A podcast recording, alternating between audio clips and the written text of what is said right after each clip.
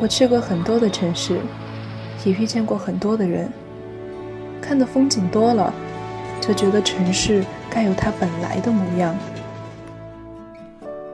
我不知道我该用什么言语去形容我所在的这座城市，我只知道我已经习惯了这座城。我喜欢夜深人静行走的感觉。我也喜欢在拥挤的地方看人来人往。也许有一天，也许有一天我会离开，我会离开。也许有一天我还会回来，我还会回来。与世界侧耳倾听。孤帆隐于天际，落日隐于长河，喧哗隐于内心，喧哗隐于内心。但我们从不隐藏于你的视野之中。隐隐约约，隐隐约隐约听到的有声电影。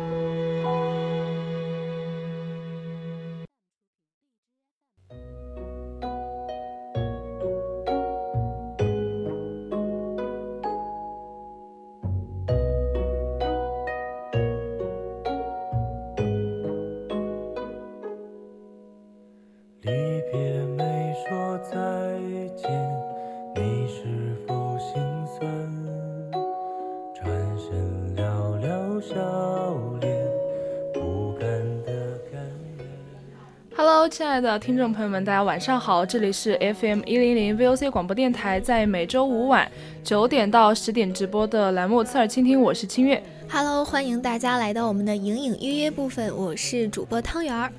最近有哪些比较火的话题？我觉得第一个想的应该就是上海的疫情吧。嗯，那上海的疫情就。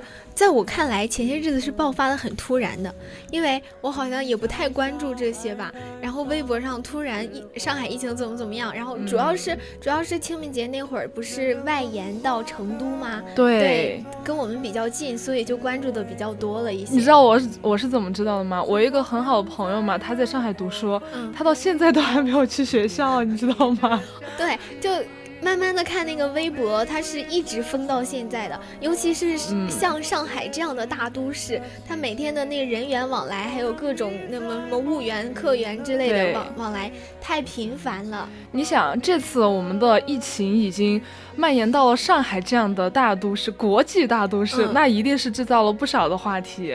没错，就比如说前些日子微博热搜，就是上海的 让他们下去做核酸，去做核酸，然后大家都浓妆艳抹转。就是那句话打扮的非常好。对，那句话不是说吗？人在楼下做核酸，心在巴黎十张照。啊，对对对，而且我还看到一个比较火，抖音上比较火的视频嘛，就是说，嗯，今天的今天的那个做核酸的医生是上海本地人，大家不用打扮下来了。还有，所以就是他们要把自己包装的这样，然后给外地人一个良好的形象。对，而且不是还有他们核酸自检嘛，就让他们自己检测嘛，然后不是。让你们他们是无接触东西嘛，结果他们就让每一个每户人家外面挂一个包或者挂挂一个袋子，把东西放在里面，然后你再出来取。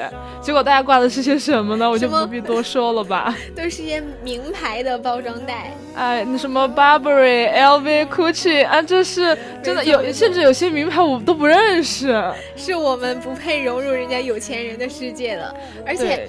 嗯，就是那些好，就是可能他们在家里居家隔离太久了，然后好不容易有机会去出去见见人，就把自己包装的真的非常非常华丽。但是咱们今天的隐隐约约这个节目，哎，如果说要有一部电影和现在我们刚刚聊到的上海疫情结合起来，那我想到的一定就是《小时代》。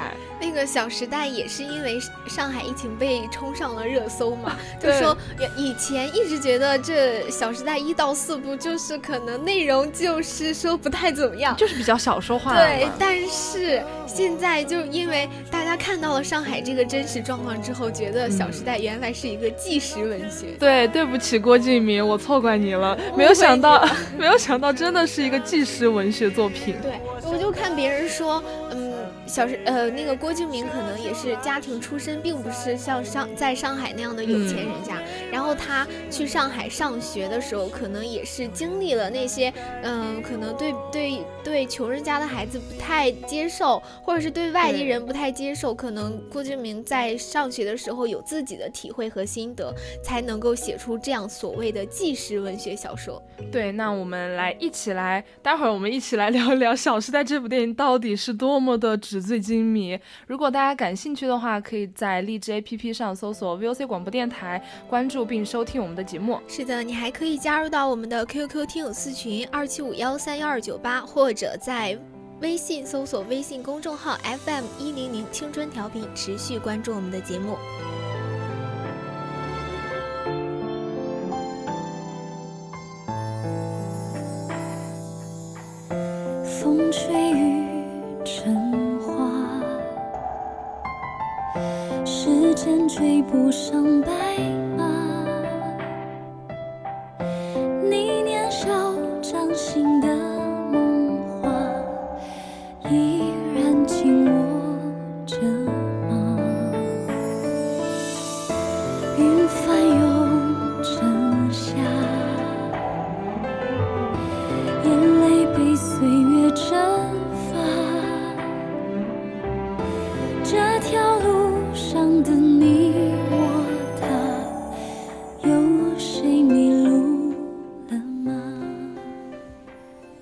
刚刚不是提到《小时代》这部电影到底有多么的纸醉金迷？因为提到《小时代》嘛，我们的第一印象点就是华丽和奢侈。很多人对有钱人的想象都是从《小时代》这部电影开始的。嗯，就比如说那个，我觉得算是第一女主人公顾里。顾里她是一个出生在特别富贵人家的，她的她是，呃，一想到顾里就想到了奢侈精致。对，而且在这个电影里面的时尚和。装那个上，《小时代》确实是专业的，因为导演郭敬明他是请了那个国际的一个杂志里面给黄威做电影的艺术总监嘛，前前后后几部作品用了好多几千套名牌衣服，几千套名牌。然后三呃四部电影就大概用了七八千套吧，得哇，简直太多了，就感觉就是每隔几秒他们里面的演员都是华丽的礼服出场。你想，你想那个一开始那几个人物介绍的时候。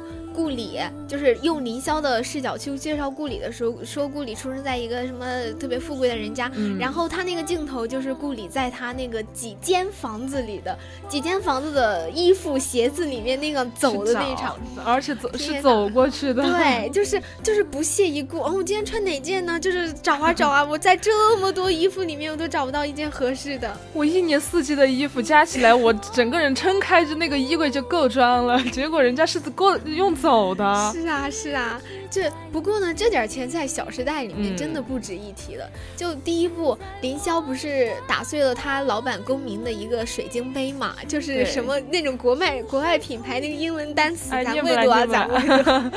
据说市场价是四千多，就一个水晶杯，一个喝水的杯子。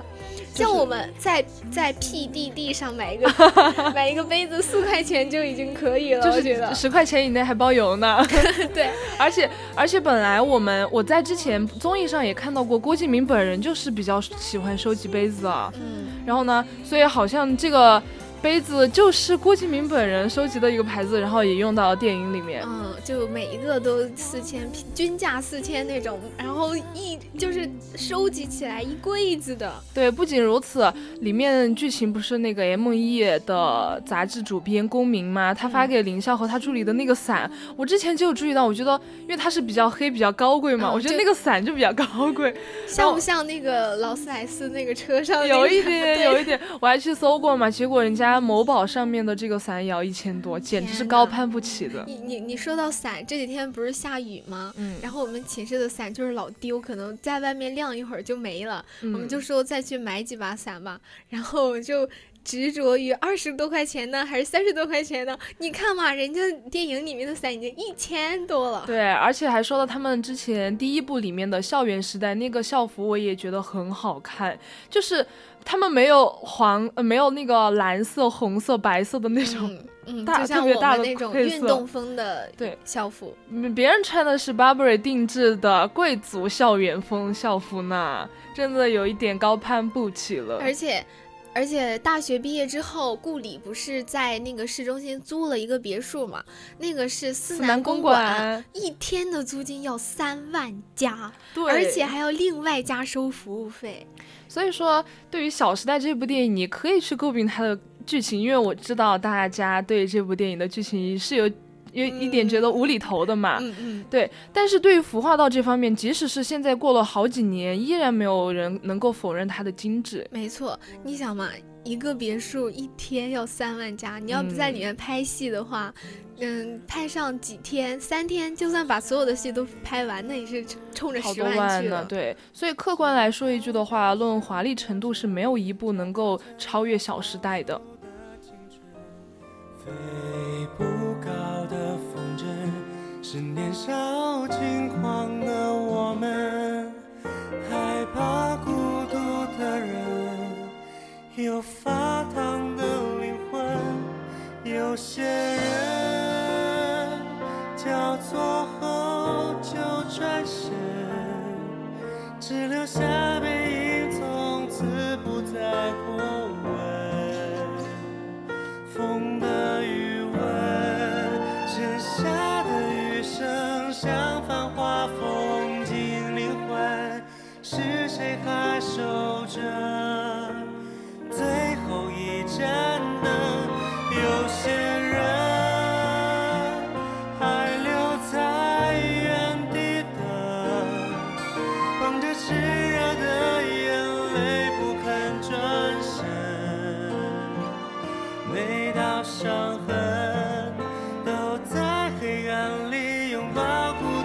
除了这个电影的服化道之外呢，《小时代》的每个角色也非常的有特点。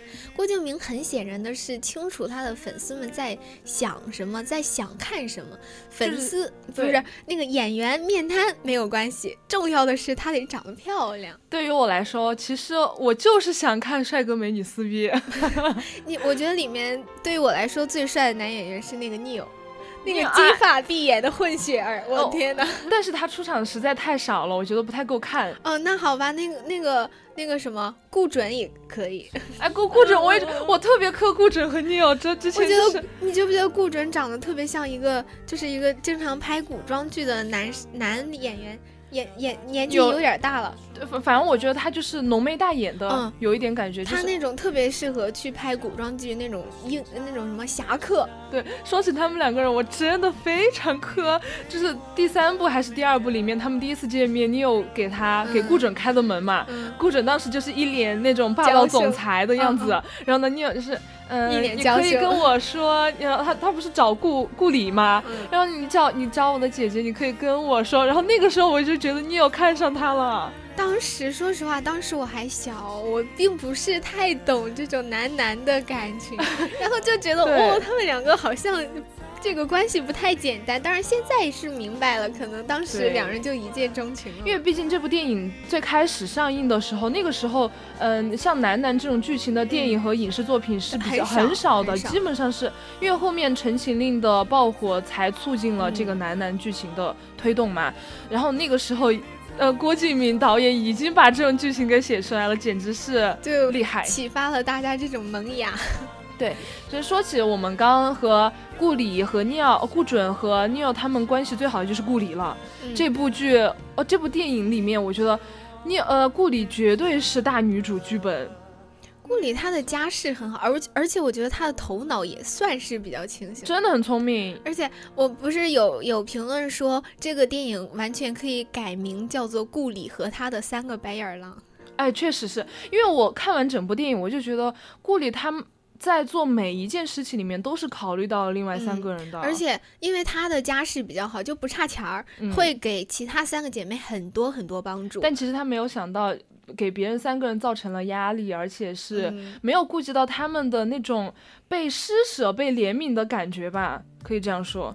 嗯，顾里他就是一个好心办坏事的千金大小姐。比如说第二部开的那个她的生日会，嗯。就是著名的名场面，八二年拉菲的洗头，拉菲洗头，就对这个剧情就是当时，嗯、那个叫魏源，魏源是嗯唐宛如的暗恋对象，但是大家都是魏海，好像是，哦，魏海就那个羽打羽毛球的男生。对对对，但是大家不知道魏海已经有女朋友了，然后顾里就想借他生日会的机会撮合一下把他请来了，还让他给唐宛如播一个东西，嗯，结果当时就尴尬住了。就把那个唐宛如给羞辱到了嘛。对因为因为因为顾那个魏海就直接呃直截了当的说出了我有女朋友了。嗯，对，我觉得其实威海这个地方处理的怎么说呢，是还好好的，我觉得是好的。就我更希望一个男生，你你就是我喜在喜欢你的情况下，我的姐妹来撮合我们俩，你一定要你一定要告诉我们你是有女朋友，不然就不的话，我们都是在做白用工啊，嗯，也是也是，对吧？就嗯，这个地方直接促成了后面四姐妹，包括和这四姐妹有关系的其他男生，这些人一堆人在那个饭桌上撕逼。就是前前面所有埋伏的剧情还有矛盾，在嗯这一刻，大家哎都说吧，摆烂了，都说吧，都都都说出来，都拿到明面上来说，然后最最后把那个那个什么南湘给激怒了，直接 南湘这个地方就是他晚上，就是如果说南湘本人哈，他晚上睡不着的时候会想到这一天吗？就就是我觉得又尴尬又南又好，那个你，是我的神，你 竟然这样的让我们出了一口气，对待有钱人，用用用费钱的方法去治他。对他当时是怎么样呢？就是慢慢的站起来，一步一步的端着高傲的红酒杯，优雅的走到顾里面前，说希望祝我们今天的寿星谁谁谁像像我以后的人生像我一样发烂发臭，然后。那个拉菲就浇下去了。其实这里也有一个导火索吧，就是凌霄那条线。凌霄当时不是和她男朋友也是比较有感情危机的吗？和嗯简溪，简溪已经出轨了，简溪这个人吧，我觉得从一开始我看这个电影，我就觉得凌霄怎么看上他的呀？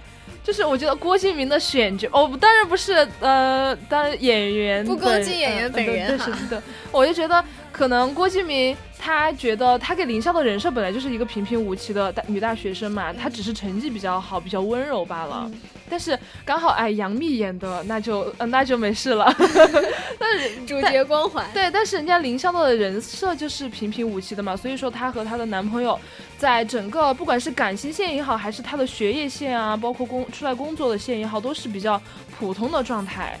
然后嗯后来她男朋友出轨，我觉得也是我情理之中的。是她的工作普通吗？她直接去面试，在那么一米八几的那么一群跟她一起竞争对手里面，她脱颖而出，就因为她摔了一跤吗？啊，对，还是因为她走了顾里的后门，才被她才被应聘到的？嗯，反正我就觉得这个地方是有一点小说剧本嘛，因为她当时去应聘的时候，那个公民是有一点冤家的感觉了。没错，就偶像剧的剧情，嗯、那个高跟鞋不太会走路，然后就摔在了那个大 boss 面前，就被录取了。对啊，而且当时不是还让他去买咖啡什么的吗？都做的不是特别好。如果说他是一个很普通的应职者，然后又不是特别出众、做事笨笨的，哪个老板会多看他一眼呀？嗯，那话说回来，还有一个另一个男主人公叫顾源，就是顾里的男朋友，哇，他是一个痴情人。顾源真的就是我，呃，顾源就是我小说，就是小时候对霸道总裁的那种启蒙了鼻祖。还是温柔男人，长得又帅，专一，为了顾里什么都愿意做，他甚至愿意为了他去坐牢。对，然后甚至就是这两年火起来的兄弟情里面，在《小时代》里面也有，就是你刚刚说的 Neo 和顾准，嗯，虽对对对，然可能这个兄弟情不太单纯，是的，当然是不太单纯因为我们最后第四部里面，他们三个，他们三个就是 Neil 和顾准，还有那个公民，他们仨不是拍那个裸裸裸身照吗？不是裸身照，就是他们是穿了裤子的，但是是裸了上身的嘛？啊，嗯嗯这是可以说的吗？这是可以说越离谱了。但是我记忆太深刻了，太养眼了，嗯主要是。说，因为他们就是拍，他们最后在那个房子里面嘛，嗯也应该说他们最后的聚会了吧？啊第四部里面，，但是他们那个时候还在那个目前的剧情发展来看，还是一个 happy ending 的感觉。嗯然后呢，他们就是拍照，当时是唐宛如对，跟他们玩游戏，然后他们都输了，唐宛如就非常放肆的来来脱，脱脱衣服，大家都脱吧，然后脱到脱到，他们三个男生就只剩底裤了，就是啊给孩子留条底裤吧，然后 真的太养眼了，那腹肌，那个那个那个身体的颜色，小麦色，救命！馋死我了好，想去摸一把呀！馋死我了我们。两个要控制住，不可以在这里这样放肆。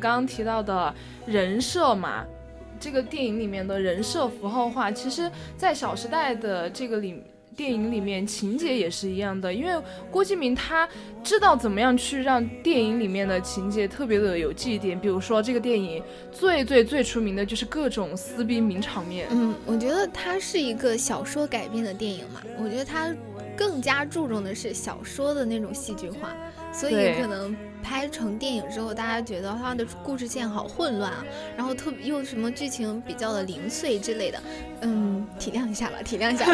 但耐不住，我就喜欢看帅哥美女撕逼呀。比如说我们之前看到的，嗯、在凤凰娱乐里面统计过，《小时代》四部哈里面大大小小一共撕了三十三次，三十三次，四部剧三十三次，平均一部就是里面得一部得撕八嗯次。哎，是你怎么算的？不好意思，不好意思。因为啊，还有里面最多的一部就是撕了十一次，也就是说大概每过十分钟就要撕一次，真的非常有看点，我觉得。好，就是很奇怪，好姐妹之间说吵就吵了，然后说和嗯好就和好了。之前不是，嗯，他们四个人的撕逼就是从开始的一 v 一撕逼到最开最后面的各种二 v 二、三 v 三、一 v 四。我觉我印象最深的是在那个雪地里面，当时下着大雪，然后林香、呃、林霄和顾里的那场，那个林霄拿着玫瑰花，玫瑰花摔在了他的脸上。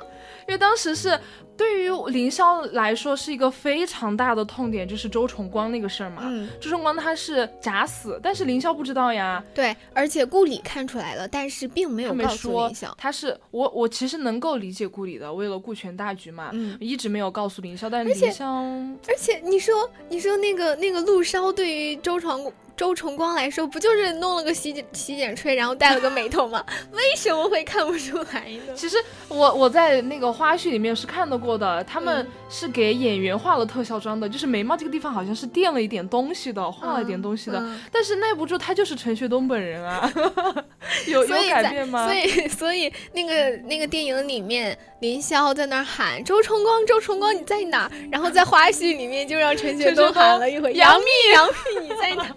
我这这个里面我这个里面就是不管不光是电影精彩，花絮也特别精彩。嗯，就因为大家都是差不多的，差不多知名度，然后差不多的级别的那种明星，当时哈，然后可能大家玩起来也比较玩得开吧，玩得放得开，所以那个那个花絮真的很精彩。不包括后来的，嗯，最后第四部里面不是也有一个撕逼名场面嘛？嗯这个太名场面了，就是简单来说，我就是和席晨睡了。这顾里嘛，哦，对，得了那个子宫癌，他想让把他身边所有人都气走，所以他选了一个很极端的方式去找那个家暴男，就、两个人发生了关系嘛。然后第四，然后第第二天早上就是和大家说，简单来说，我就是和席晨上床了。很无语。我不我不懂，我不懂顾里为什么要用这么极端、这么伤害人的方法。然后就他是想把他身边的人气走，然后这样他如果发生了意外，大家就不会为他伤心。我一整个疑惑住，为什么会这么想呢？我觉得在国产电视剧和电影里面，很多导演编剧都喜欢用这样的情节，我一直不太理解。嗯那这个地方也诞生了一个台词，就是你穿件衣服吧，你自己不恶心吗？我们在后来不是玩梗的时候，穿件裤子吧。对对我在开玩笑的时候就会说你穿件衣服吧你。然后主要是那场戏，我最心疼的是唐宛如，她明明是一个对于当时的情景来说，明明是一个局外人，就是来你们要打架，我是来拉架的。你们别吵了，你们别吵了。然后一个甩手，她一个转身，整个脸就打碎了那个茶几儿，然后那个玻璃渣就那么大块玻璃渣，就把他的嘴角给豁烂了。我我的天呐，这个地方也是不得不惊奇剧组的化妆能力，嗯，很像很像，太像了。当时把我吓着了。看到我都肉疼，我都我好几次不是几刷那个《小时代》，我都看到这里我都会跳过，实在看不下去，太恐怖了。嗯而且他给的还是一个特写，把那个玻璃片儿拿下来的时候，那个血直接崩出来流出来了，我太敢拍了。我到现在我都还没有特别想清楚他们是怎么拍出来的呀。这个就说明人家拍摄的还是蛮好的，也是蛮用心的。哎，我们现在电乐不是刚好放到了时光时间时间煮雨吗？嗯在这部电影里面，不管他们撕逼撕的多厉害，只要这个 BGM 一响起，绝对就是无条件的和好。对，然后就比如说在大学里面，他们是二 v 二撕逼的。嗯，然后呢，当唐宛如受了重伤之后，他们的第一反应不是救护车，不是幺二零，而是把四个姐妹叫在一起，然后其他三个人一起拉着唐宛如跑去医院。就本来唐宛如不是很严重的，你们这样拖都把她拖严重了，我当时觉得 就是把她拖，然后嗯一直就是就是在这个时间煮雨的 BGM 下，哎呀，搀扶着蹒跚着走，哎，真的有必要吗，导演？真的有必要吗？这样分分合合，分分合合，也只有关系特别好的姐妹嗯才能做到了吧？千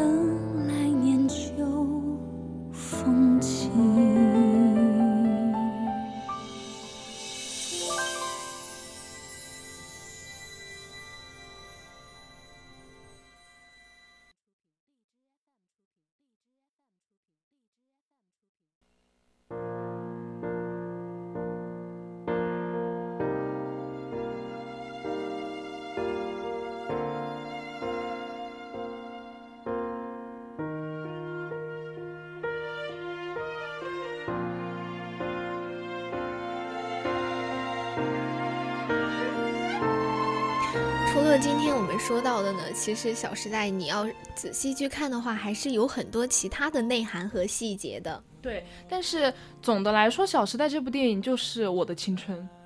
没错，它一到四部跨度很长。也许在未来哈，《小时代》这个系列的影片可能不会被载入电影史，因为从某些层面来讲，这个电影呢。只能说是留给我们一些记忆吧，嗯嗯、特殊的记忆吧。但当那些老去的少年们再回溯时光的时候，他们一定会记得那个以小字打头的矫情年代。没错，时代姐妹花永远不分家。她们哎四个人的故事就是在表演开始的，也是以她们四个姐妹和好如初结束的。那么，其实回想一下，在我们的青春里，也总有那么几个要好的伙伴，我们之间吵架，然后再慢慢的解释误会和好，对，吵架和好这样一个循环往复的过程，然后会更加的珍惜彼此。对，就像他们一样，我们每个人都有自己独特的、属于我们自己的青春的回忆。但每当我们在若干年之后，嗯，突然想到，在这个电影里面，齐刘海呀、圆脸蛋少女的这些人们，回过头来看他们珍藏的四部曲影片的时候，只会特别感慨的往昔淡然一笑。嗯，青春易逝，结局未尽，浮华而美丽的青春岁月呢，会在这个城市里无限的延展下去。也许银幕上讲述的青春正在悄悄的流逝，但是现实中总会有人正在进行这段青春。对，那现在呢，也到了北京时间的二十一点二十八分，我们的音乐约到这里就暂告一段落了。我是主播清月，我们下期同一时间再见。接下来是三味书屋和人在旅途，我是主播汤圆，我们下期再见啦。